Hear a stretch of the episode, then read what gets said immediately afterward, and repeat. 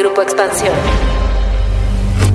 El 8 de marzo del año 2020, el Paseo de la Reforma se cimbró con la ola de mujeres que tomaron las calles para exigir un alto a los feminicidios, decir no al acoso y repudiar el machismo. La lucha por los derechos reproductivos, la igualdad y la equidad tuvo su clímax ese domingo y continuó al día siguiente con un paro nacional, donde las mujeres que pudieron se ausentaron de la vida productiva del país.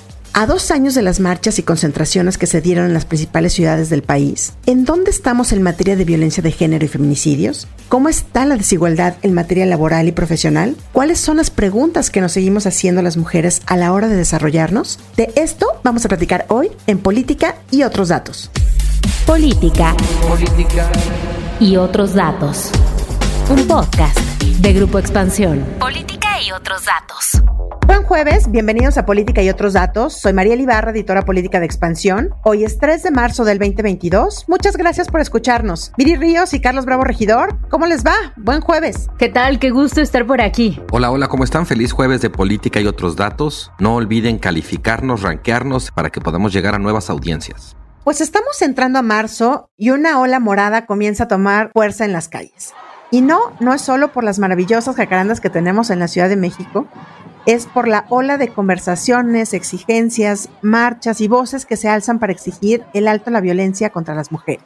Para nada se trata de un tema de moda, de un tema de un día o de un mes y olvidarnos de él. Pero queremos regresarnos en el tiempo al 2022, cuando el 8 de marzo se realizó esa movilización histórica en México y cuando un día después se dio el paro de mujeres. Seguramente todos lo recuerdan. Pero después llegó la pandemia del COVID-19 y se tragó todo nuestras preocupaciones, nuestro miedo, la incertidumbre colectiva, todo se depositó ahí y dejamos de tener en el centro el tema que ya se había logrado poner, la violencia contra las mujeres.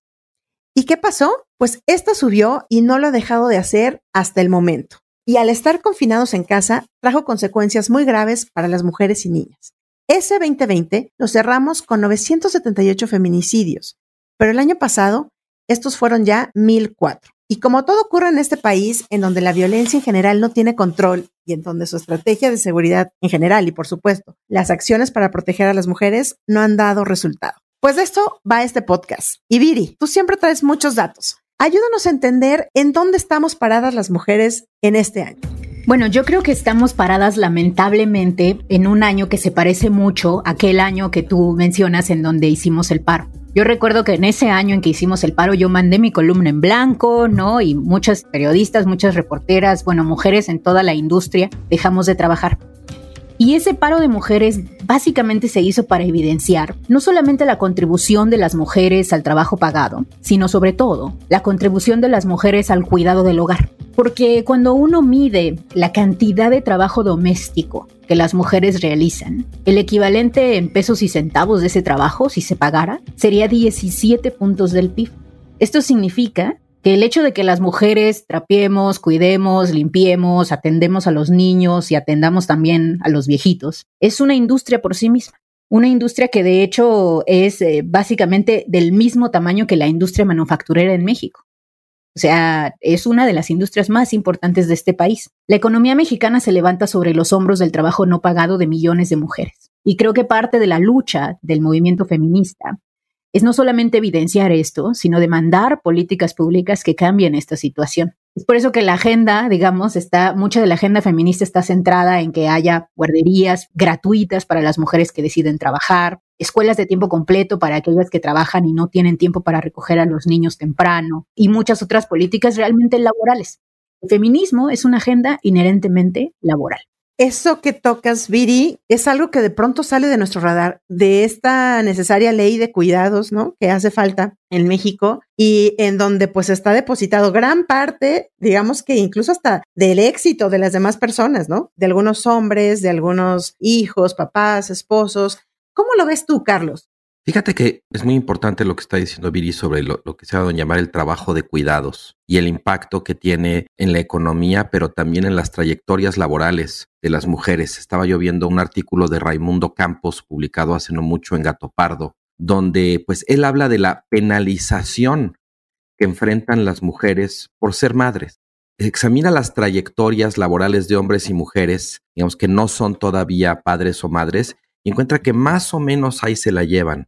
Pero en cuanto las mujeres se embarazan, muchas de ellas salen del mercado y algunas ya no regresan. O cuando regresan al mercado laboral, ya no pueden recuperar el nivel de ingreso que venían teniendo en función de su trayectoria. Y en muchos casos llega a ser hasta 40% menor que el ingreso, digamos, del papá de sus hijos. Y en ese sentido, bueno, también ahí, digamos, la legislación laboral, como decía Viri, no ayuda, pero también termina teniendo un impacto sobre los modelos de familia. Porque el hecho de que los hombres terminen teniendo un ingreso mayor que las mujeres por esta suerte de penalización que ejerce el mercado sobre la maternidad, pues también termina imponiendo, en cierto sentido, un modelo de familia y empuja a las mujeres a hacer un trabajo de cuidados que debería, en principio, ejercerse de un modo mucho más equitativo. A veces pensamos que esto es una herencia como de generaciones anteriores del pasado, ¿no? Yo tengo el recuerdo de mis dos abuelas siendo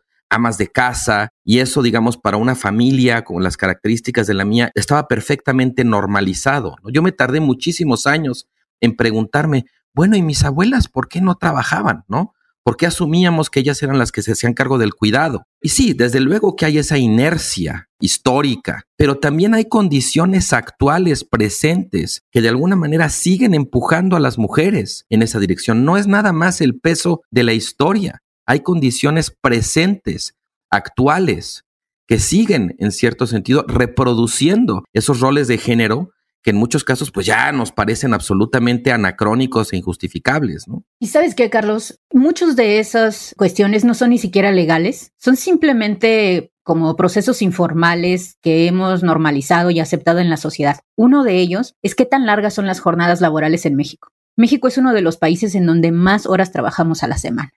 Y obviamente cuando tienes hijos, pues se vuelve inviable, porque no hay escuela de tiempo completo, no hay guardería, que vaya a tolerar las jornadas que se ejercen sobre todo en los altos puestos directivos. Creo que eso contribuye mucho a los datos que observamos de la falta de liderazgos femeninos, en donde solamente el 1% de los puestos directivos en las empresas, cuando estamos viendo ya a nivel CEO, son mujeres en México, lo cual es, es tremendo y es peor que en muchos otros países. Sí, porque son poquísimas las empresas que de verdad te dan un apoyo cuando eres mamá. Desde el tema de la lactancia, que tengan los espacios para que tú puedas lactar con tu bebé, que lleves incluso a tu bebé, o sea, que tengas una guardería ahí al lado de tu empresa. Son poquísimas las que tienen esto. Y luego tampoco tenemos lo que decía Viri, las jornadas de trabajo tan largas. Y luego de pronto pensamos que uno tiene que laborar de manera ininterrumpida desde las 7 de la mañana hasta las 10 de la noche. Cuando, por ejemplo, si algo nos enseñó la pandemia, y bueno, y lo vimos, ¿cuántas mujeres no dejaron sus trabajos justo por esto?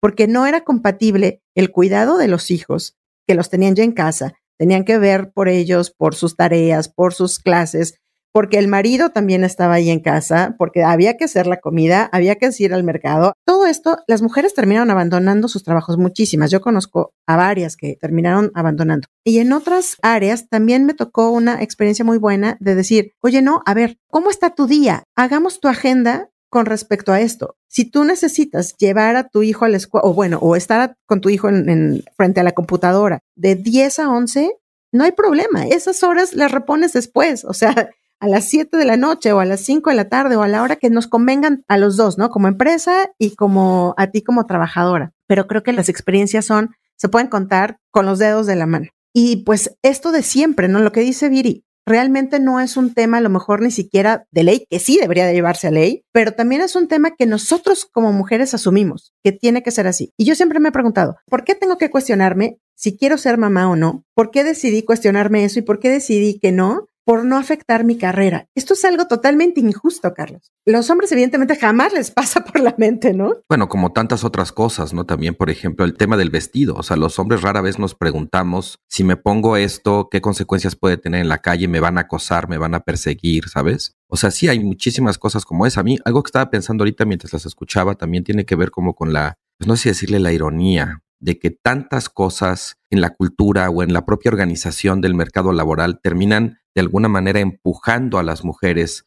hacia la esfera doméstica, pero por el otro lado, ¿cuántos datos no tenemos de que buena parte de la violencia contra las mujeres se despliega en el ámbito doméstico? Y lo que decías, ¿y cómo se disparó ese indicador justamente en la pandemia?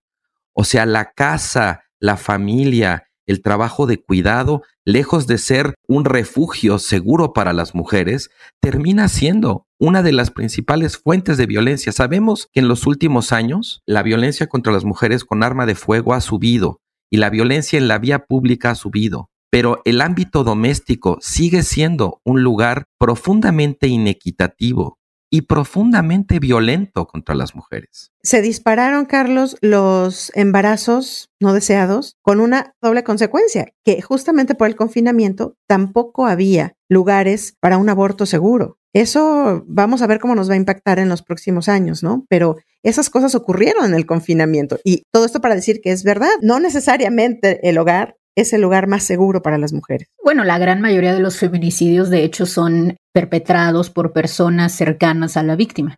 Y lo mismo sucede también con la gran mayoría de los asaltos sexuales. Un dato que a mí me, llama mucho la atención y que refuerza lo que decías, Carlos, es como cuando nosotros observamos en dónde sucede la violencia doméstica, nos damos cuenta que sucede sobre todo en los hogares más ricos y en los hogares más pobres. En los hogares intermedios, donde típicamente debido a la necesidad de un ingreso las mujeres trabajan, en los hogares de clase media donde tú tienes dos personas trabajando, la disparidad de poder entre hombres y mujeres es menor y por tanto la violencia también se reduce. Pero en los hogares muy pobres, en donde muchas veces las mujeres no trabajan, de hecho en los hogares más pobres la brecha salarial es mayor que entre los hogares más ricos. Entonces ahí se explica por eso esa disparidad del poder.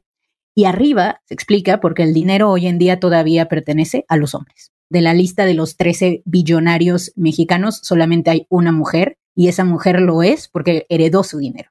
Entonces, todavía en los hogares más, más ricos de este país, la disparidad de poder es tremenda. Justamente, Viri, platicando alguna vez yo con alguna amiga que tiene acceso a muchas de estas familias de los grandes millonarios por su propio trabajo, platicábamos de eso y me decía, claro, es que en las familias más adineradas de México jamás te vas a encontrar con una mujer que denuncie al gran empresario, ya sabes, o sea, al gran señor del dinero, por violencia doméstica, porque en ese momento utilizaría toda su influencia para aniquilar a esa mujer públicamente.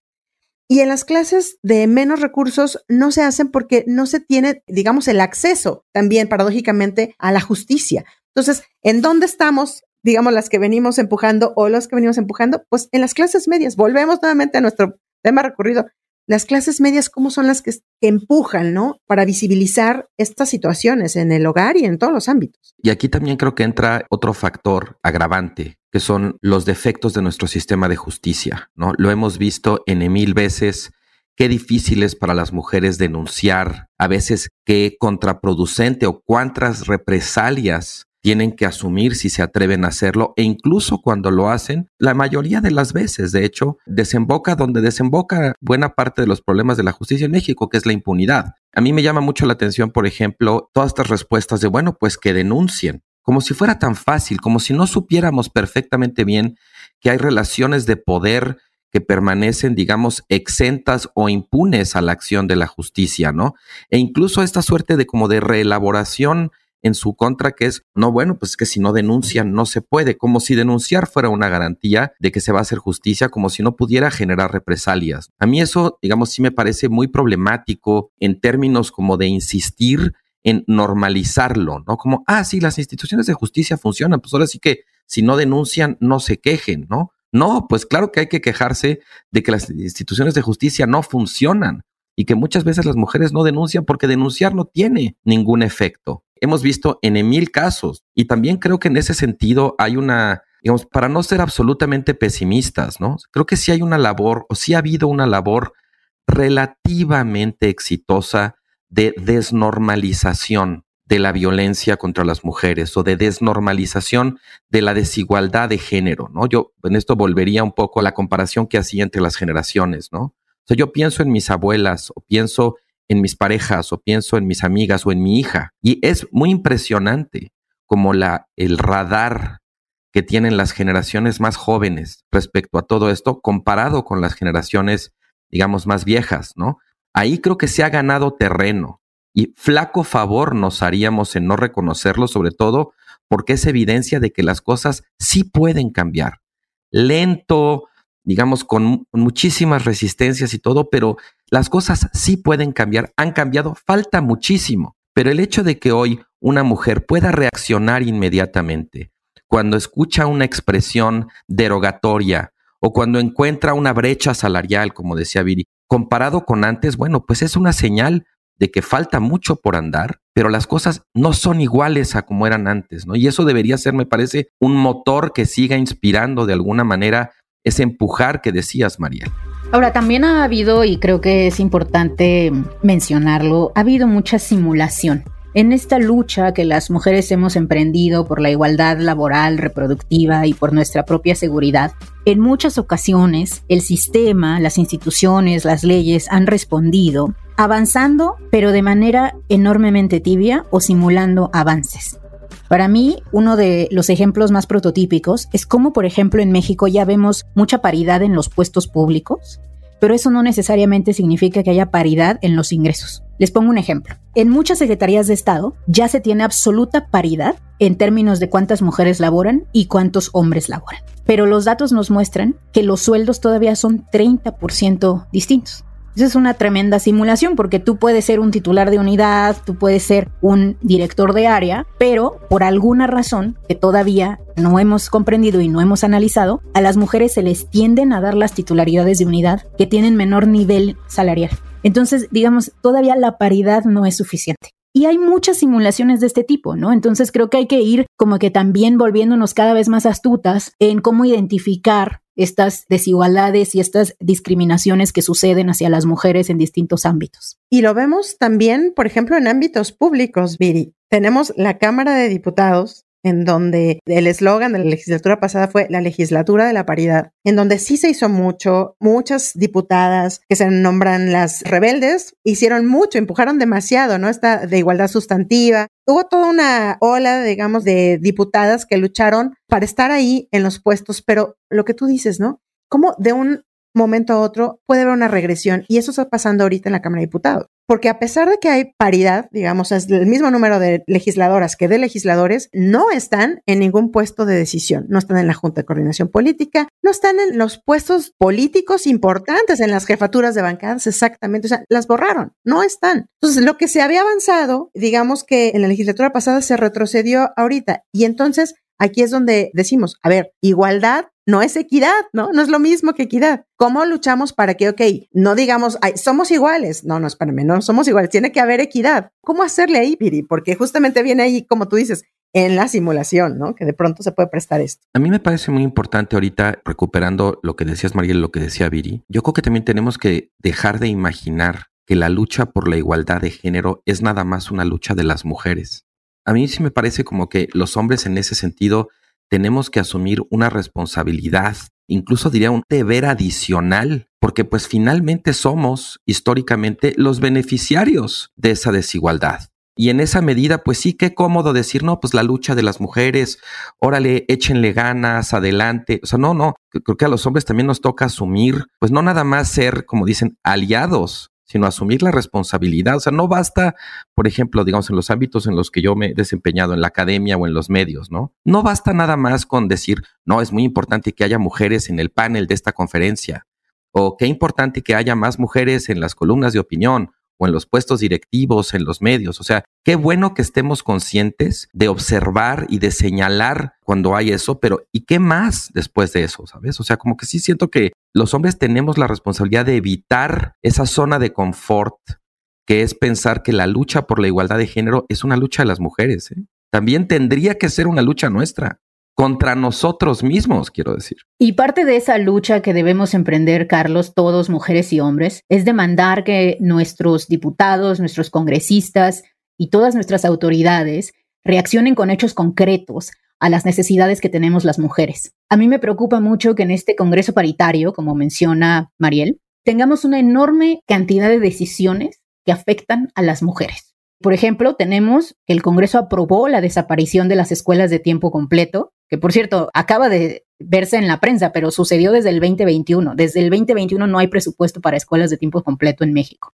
Otra cuestión aprobada por el Congreso fue la desaparición de las guarderías, o bueno, más bien su transformación en transferencias en efectivo. Entonces no podemos continuar con autoridades que pretenden ser feministas, pero que a la hora de la hora nos demuestran en los hechos que no están apoyando nuestra lucha. Yo también veo del lado del poder ejecutivo un tremendo problema, una tremenda resistencia a identificar la violencia contra las mujeres como una violencia que merece, vamos a decirlo así, su propia atención o su propio discurso, sus propias políticas. Sobre todo en la figura del presidente, no veo mucha insistencia en tratar como de subsumir o de subordinar la violencia contra las mujeres o los temas, digamos en general, de desigualdad de género a un discurso pues como muy genérico, ¿no? Sobre la pérdida de valores y el neoliberalismo, incluso esta cosa como de tratar de restaurar una cierta moral o una cierta figura de la familia tradicional, pues con todos los problemas que eso implica en materia de género. ¿no? Yo creo que eso también en muchos sentidos constituye, pues muy desafortunadamente, una, una forma de relativización o incluso de invisibilización. Recientemente escuchamos la noticia de ya la eliminación de las escuelas de tiempo completo y de alguna manera esa noticia pues gravitó mucho hacia el tema de, hacia el sector educativo, pero tiene una dimensión de género tremenda ¿Qué pasa con las mujeres que trabajan jornadas de ocho horas? Esta decisión pone a esas mujeres en una situación dificilísima para tratar, digamos, de ganarse la vida, para tratar de estar en el mercado laboral, a pesar de todas las dificultades que acabamos de señalar, ¿no? Incluso también esta cosa, no, bueno, pues hay que buscar a las abuelas. Hay un tema tremendo en términos del poder ejecutivo y de lo anacrónica que resulta la visión del presidente respecto a todos estos problemas que pues lo estamos viendo cada 8 de marzo, ¿no? Esa, esa suerte de encontronazo que se da el presidente con el movimiento feminista y bueno, pues toda la cantidad de enojo y la cantidad de decepción que ha generado al interior de Morena y hacia afuera. Eso es realmente uno de los aspectos más retrógradas que ha tenido esta administración. Sin duda, Carlos, yo creo que esa es una de las principales deudas que este gobierno le va a dejar pues al país y sobre todo las mujeres morenistas algunas mujeres pues muy destacadas dentro del feminismo y todo, que pues de alguna forma yo siento que han cerrado los ojos en varias de las cosas cuestionables que se han dado en el propio partido, ya sean candidaturas, recordamos el caso Félix Salgado, pues todo esto que ha sucedido y en el propio actuar del gobierno frente a este movimiento que no termina de sentirse nada cómodo, ¿no? Yo leía una entrevista hace poco con la doctora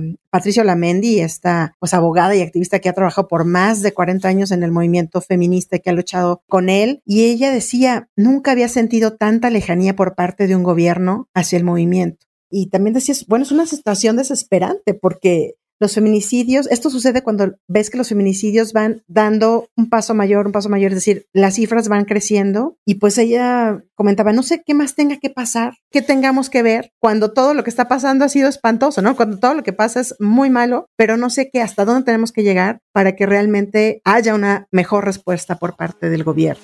Pues veremos, estamos unos días de que las mujeres nuevamente tomen esta ciudad, tomen el país, tomen las plazas para exigir evidentemente el alto a las violencias contra las mujeres, pero también para poner en la agenda pública todos estos temas que hemos abordado de manera breve en este podcast. Vamos a ver cuál es la reacción que también tiene el gobierno pues ante estas marchas. Muchísimas gracias como siempre por escucharnos y llegar hasta el final del episodio. No olviden activar el botón de seguir, activar la campana y puntuar con estrellas si este episodio les gustó. Nos escuchamos el próximo jueves a partir de las 6 de la mañana en la plataforma de su preferencia. Déjenos sus comentarios y críticas en arroba expansión política, arroba Carlos Bravo arroba Bajo ríos y arroba Mariel Ibarra F. Cuídense mucho. Nos escuchamos el próximo episodio.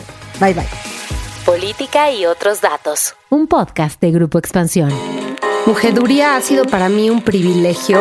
Es un espacio de empatía, de lecciones, de sorpresas. Mujeduría. Historias que no sabías que necesitabas. Las mujeres más poderosas de México, las más increíbles, las más humanas también. Escucha un episodio nuevo cada miércoles en todas las plataformas. Mujeduría, un podcast de Grupo Expansión.